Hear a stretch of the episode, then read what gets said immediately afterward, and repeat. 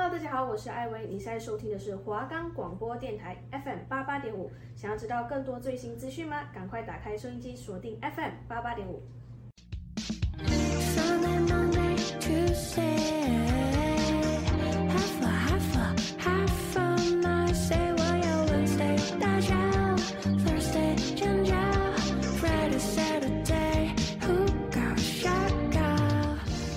Hello，这里是纯说书，我是主持人 Lucy，我是主持人 Zoe。如果你想阅读，但生活繁忙到抽不出时间，还是有选择障碍的您，不知道要看哪本书，或是想知道更多有趣好玩的书，欢迎聆听我们的节目，我们将带给您更多精彩又惊喜的内容。我们的节目会在周四晚上七点半到八点播出，敬请准时收听哦。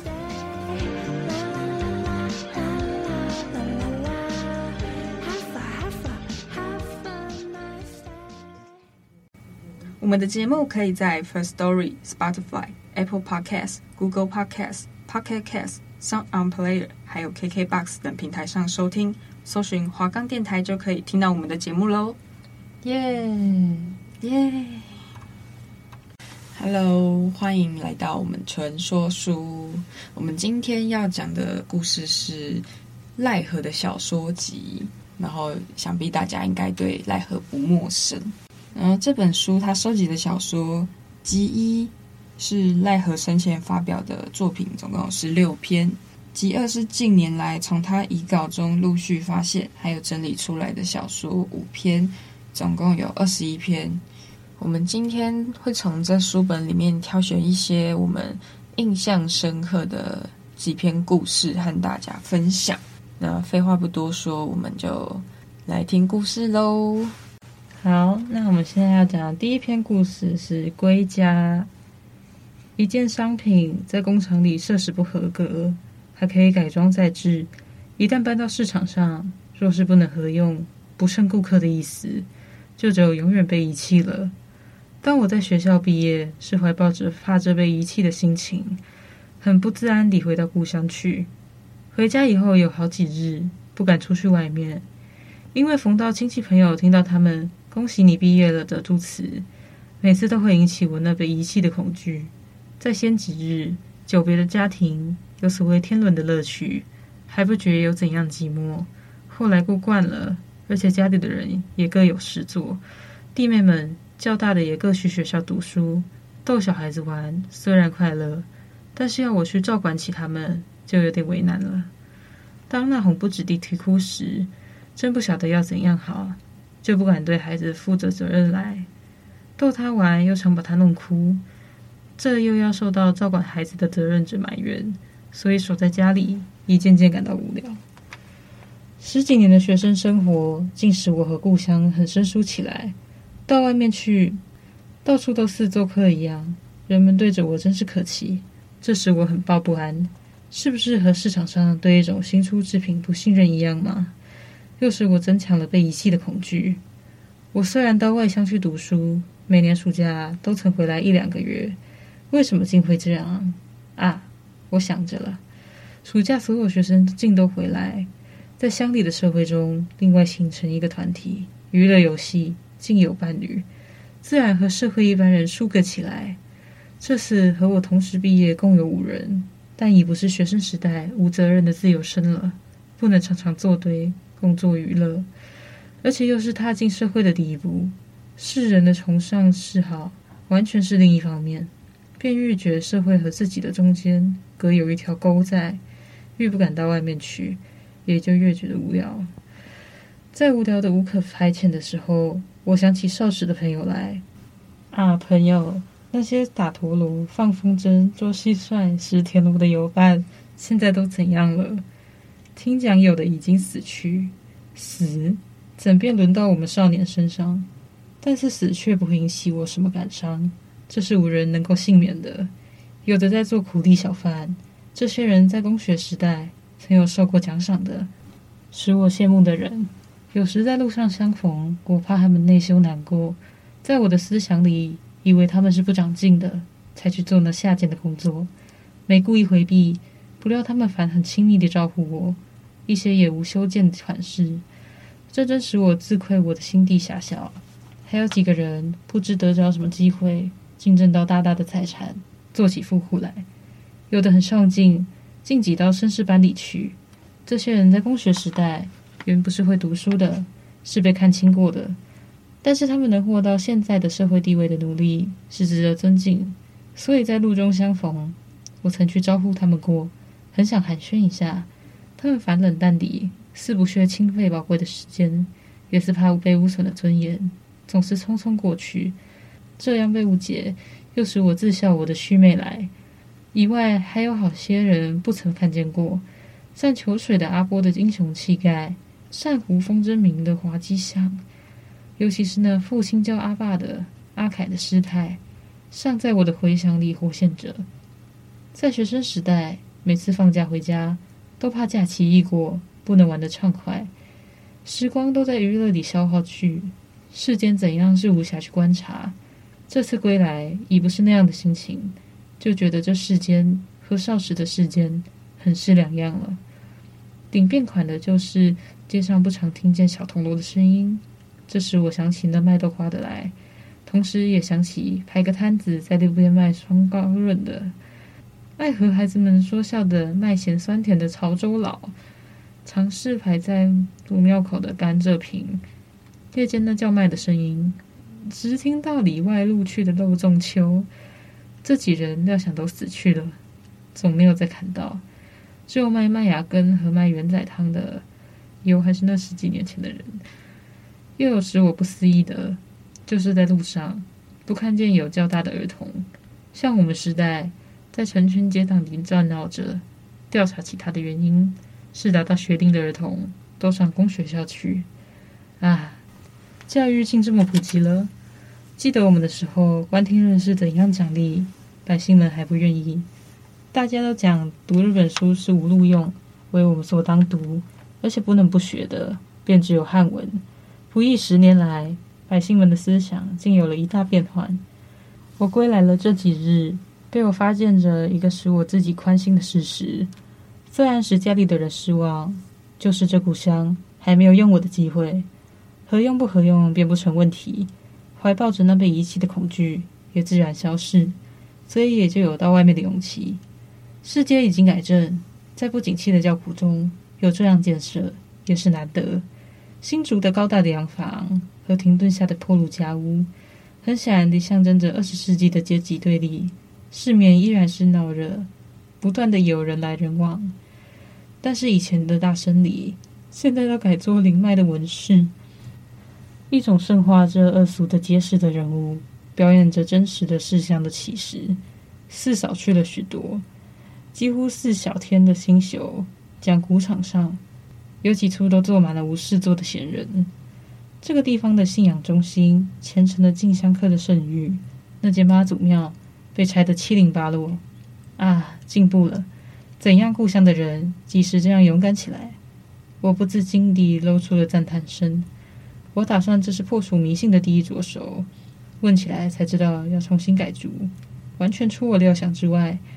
要听讲拆起来已经好久了，至今还是荒荒废废。这地方的头兄们真有建设能力吗？我又不但反地抱着怀疑。这一条路上，平常总有不少乞食，在等待烧金还愿的善男子、善女人施舍。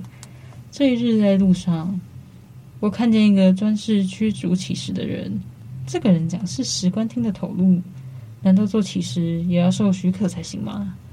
圣庙在以前荒废许多，以前曾充作公学校的假校舍，时有修理，现在单只奉祀圣人，就只有任他去荒废。又是在遵从圣道的呼喊里，这现象不叫人感到滑稽，但是一方面不重费后人荒废的劳力。这地方头兄们的先见也值得称许。是回家后十数日了，刚好那卖原子汤和卖麦芽根的，同时把担子系在祖庙口。我也正在那边看墙壁上的广告。他两人因为没买卖，也就闲谈起来，讲起生理的微末难做，同时也吐一些被拿去罚金的不平。我听了一时高兴，便坐到庙庭的榻石上去，加入他们谈话的中间。记得我上西汉的时候，自我有了记忆，就看你挑着担子，打着那小铜锣子在街上卖。不知今年有六十岁无？敢无儿子可替你出来卖？我趁他们讲话间歇时，向卖麦芽根的问：六十二岁了，像你小孩已成大人，我哪不会老？儿子虽有两个，他们有他们的事，我还会劳动，也不能不出来赚些来添头贴尾。卖麦芽根的捋一捋须，这样回答我。我转向卖原子汤的，也有几个儿子会赚钱了，他们也治着病，不享福几年何苦呢？因为他是同住在这条街上，所以我视他较享一点。享福，有福谁不要享？像你太老才可以享福呢。我这样人只合受苦。那原子汤的回答着，又接讲下去：孩子赚不成钱，做的零星生理。女柴官听又当当紧，拖着老命尚且开物质，享福。现实比起永过一定较好啦。以前一个钱的物，现在卖十几个钱。啊，你讲小孩话，现在十几个钱，真比得先前的一个钱。永过是真好，讲起就要伤心。我们已无生命，可再过着那样的日子了。永过实在是真好，没有现实这样的警察。现在的境况，一年艰苦过一年。但就疾病来讲，以前总没有什么流行病、传染病，我们受着风寒，一贴药就好。现在有的病，什么不是食西药竟不会好？像我带这种病，一发作，肿着注射才会快活。这样病全都是西医带来的。卖元仔汤的竟有这样怀疑，哈，也难怪你这样想。是有好几种病是有了西医才发现的。你们孩子可曾进过学校无？进学校，讲来使人好笑。卖麦芽根的讲，怎样？我隔壁姓祥的儿子是学校的毕业生，去几处店里学生里，都被辞回来。听讲字幕算无一项会，而且常常自己抬起身份，不愿去做粗重的工作。现在每日只在数揭露时，我早就看透，所以我的孩子总不叫他进去学校。六年间记几句用不着的日本话。卖元仔汤的补足者讲，就是进学校，也无实在要我教给我们会，怎样讲用不着，怎样用得着？在银行、驿场、官厅那一处，不是无讲国语无用德吗？那一种人自然是有录用的，像你也是有录用，你有才情，会到顶头去。不过像我们总是用不着，怎样？一个孩子要去识日本头路，不是央三托四抬身抬势那容易。自然是无有我们这样的人的份额，在家里几时用着日本话，只有等待巡查来对户口的时候，用它一句半。你想错去了，我想要详细说明给他听。不但如此，六年学校台湾字一字不识，要写信就只去央别人。卖卖牙根的又抢着去证明进学校的无路用。学校不是单单学讲话识字，也要涵养国民性。巡查，不知有什么人发出这一声警告。他两人把担子挑起就走，谈话也自然终结。接下来这一篇叫做“刁古董”，他在台湾的俗语就是捉弄、开玩笑的意思。懒先生当他自家有点事，方在繁忙的时候接到了一封意外的信，懒先生觉得很奇怪，也就偷了一刻功夫把信拆开来看，还未读下去。便觉有点不高兴了，因为在信件的尾端粘着一张三点邮票，这是要他必须回答的命令。在他的意思中，答复人家一张信，那三点钱的邮票原不是问题，所要紧的是那写信的时间和在那时间里所消耗的脑力，这两项价值在现代的数学知识里。是不易计算得来。仅仅三点钱的邮票，在懒先生已是受到侮辱似的愤然了。虽然他却没有把信撕碎掉的勇气。这是为着虾米嘞？他对那封信发出了疑问，也就迅速的翻读下去。随读他口边也随之露出了微笑。是褒奖呢？是勉励呢？是毁骂吗？是警告吗？无论如何，总是信中有投合他的脾气的所在，他才欢喜。这是由他得意的样子可以推究出来。懒先生是什么样的一个人呢？懒先生是一个医生，是由学校出来的西医，当然不是汉医，所以也好讲是现代人，不是过去时代的人物。他的医道高明也优劣，是不大听见人家讲及。可是他的时机透，一心喜行，结局就是大赚钱。还有听见被刑审的时候，懒先生是西医，是现代人，不知道是什么缘故，大概是遗传性的作祟吧，也有点遗老的气质。对汉学曾有用心过，提起汉学，自然会使人联想到中国的精神文明。懒先生虽不是未到家门时常悲试叹人。也是有倾向到精神文明去的所在，对现代人的物质生活却不敢十分赞同，所以被人上了圣人一个尊号“行僧”。几年前曾在所谓烧坛之上露过面目，对于作诗也受过老前辈的称许，但在别的。一时候却很受到道学家们的非难，为他侮辱圣贤，这又不知是什么缘故。真性蹦欢呢？假冒揭穿呢？或是受到恶思想的陶化呢？竟没有人对他心里下过分析的功夫。他也不是什么了不起的人物。还值得因他空费时间，只有让他自己去变相。懒先生变了相，奇怪是依依然是品方行政，没有什么可租的事机。里面的生活是不易看得出，笔者不敢保证。只是不再见他大作其诗，反而有时见他发表一篇两篇的白话小说。又且他无事时聊当消遣的欲离魂、血红泪史、定遗笔记，已由案头消失，重新排上的却是灰色马、工人虽会洛夫、亦无情、处女地等类的小说。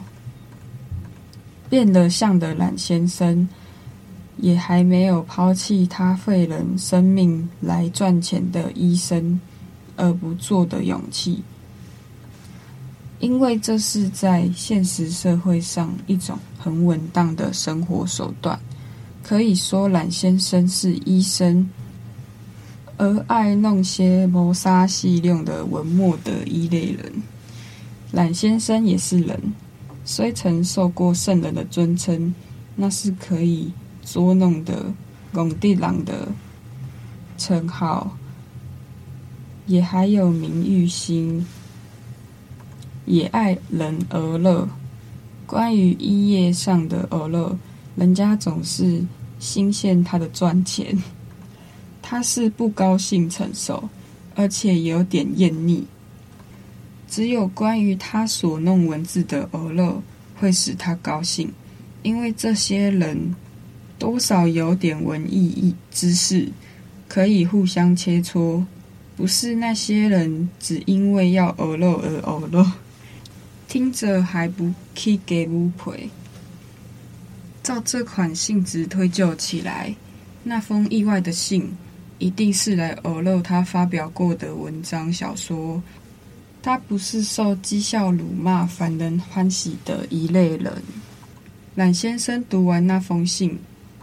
得意中又似有不思议的神色，片刻审思之后，遂将信收在抽屉里，又忙着去做家里的事。不知过了有几日，大约是家里的事情清楚了，懒先生又想起那封信，便打开抽屉，把信捡出来重读。懒先生，请你原谅。是我唐突的寄给你这么一封信。我本不认识先生，我是一个半工半商的青年，没有受过什么教育，对文学不用说是门外汉，工作的余暇，却也不甘自弃地看了一些杂志。这也许是我没有受过教育，而白话文比较的易于了解的缘故吧。我在极平常的生活中，居然也碰到了一桩很值得使人纪念的事，我不忍把它轻轻忘却去，便把它记在一本册子。后来把册子仔细看时，觉得很有一点可供做小说的材料，因此我便将它略加修后，想就赠予高明。不知先生肯为指导吗？懒先生读了信。歪一歪头，想，这是一个好学的、肯向上的青年，由字迹语意推陈出来，当然不是来和我开玩笑的。不过署名有点可疑，为什么不写他的真名呢？怕被我置之不理，被人所笑吗？不敢信赖我，为什么又写这封信来呢？懒先生有点迷惑，暂时考虑之后。决定回信给他，懒先生的意思，以为这是人与人之间一种当然的义务，况且又付来三点钱邮票。若说右叶后进，懒先生的确没有丝毫这样僭越的居心。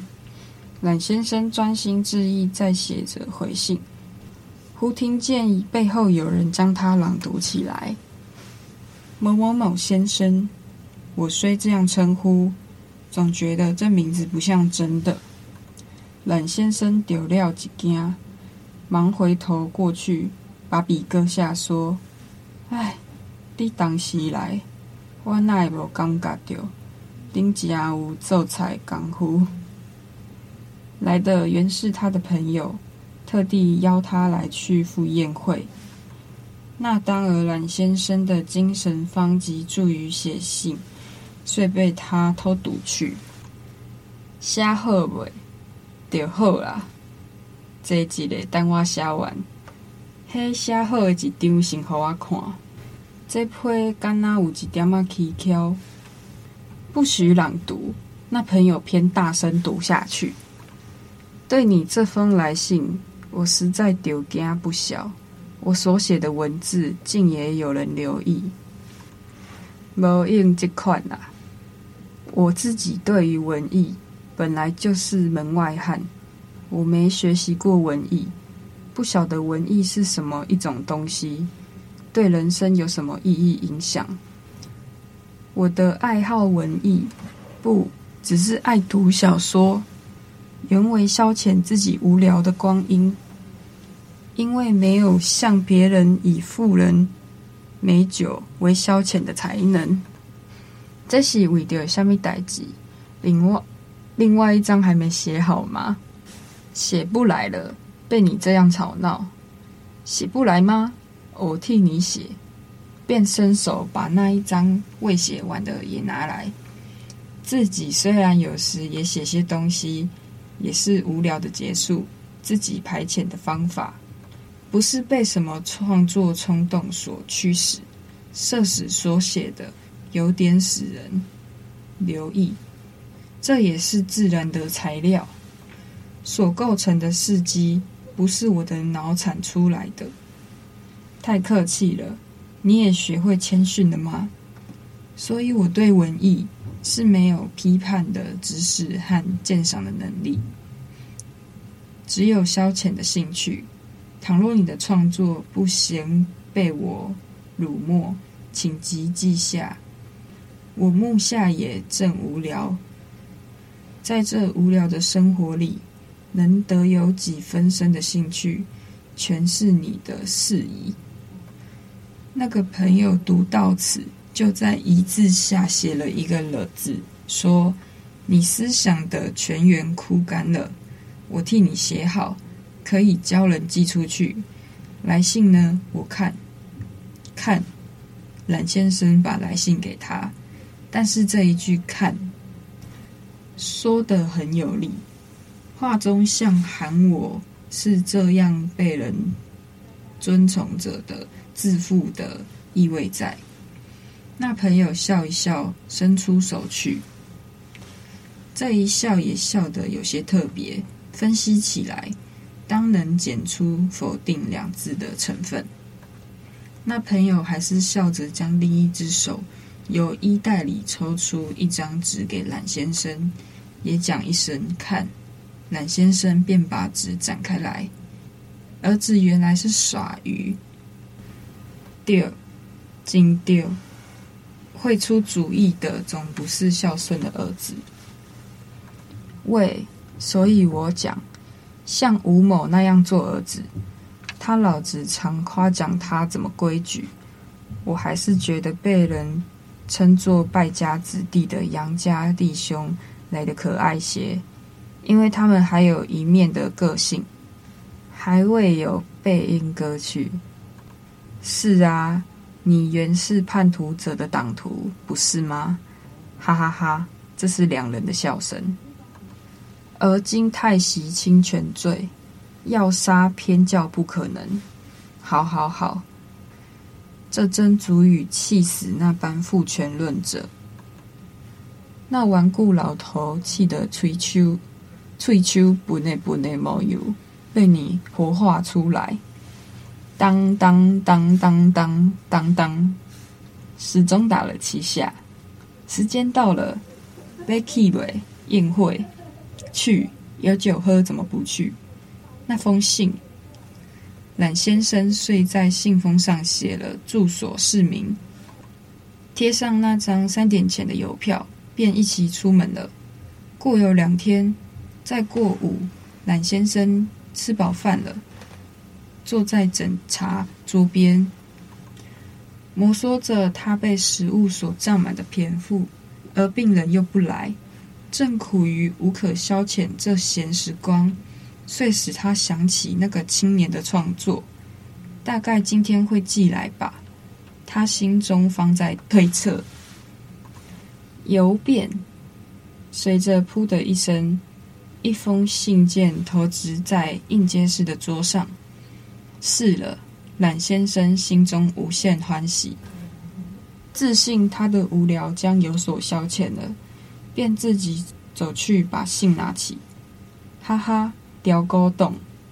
他忽然这样大喊出来，原来是他的信被退回来了，信面粘着一张受信人不明的附件，他不禁的重复喊着：“哈哈，雕沟洞！”同时，他又想起那朋友的一笑。好，那我们这周的节目就大概到这边。我们分享了两篇奈何的小说，不知道大家有没有更加了解当时的社会气氛还有状况呢？下周我们会讲更精彩的内容。谢谢，谢谢大家的收听，然后我们下周见，拜拜，拜拜。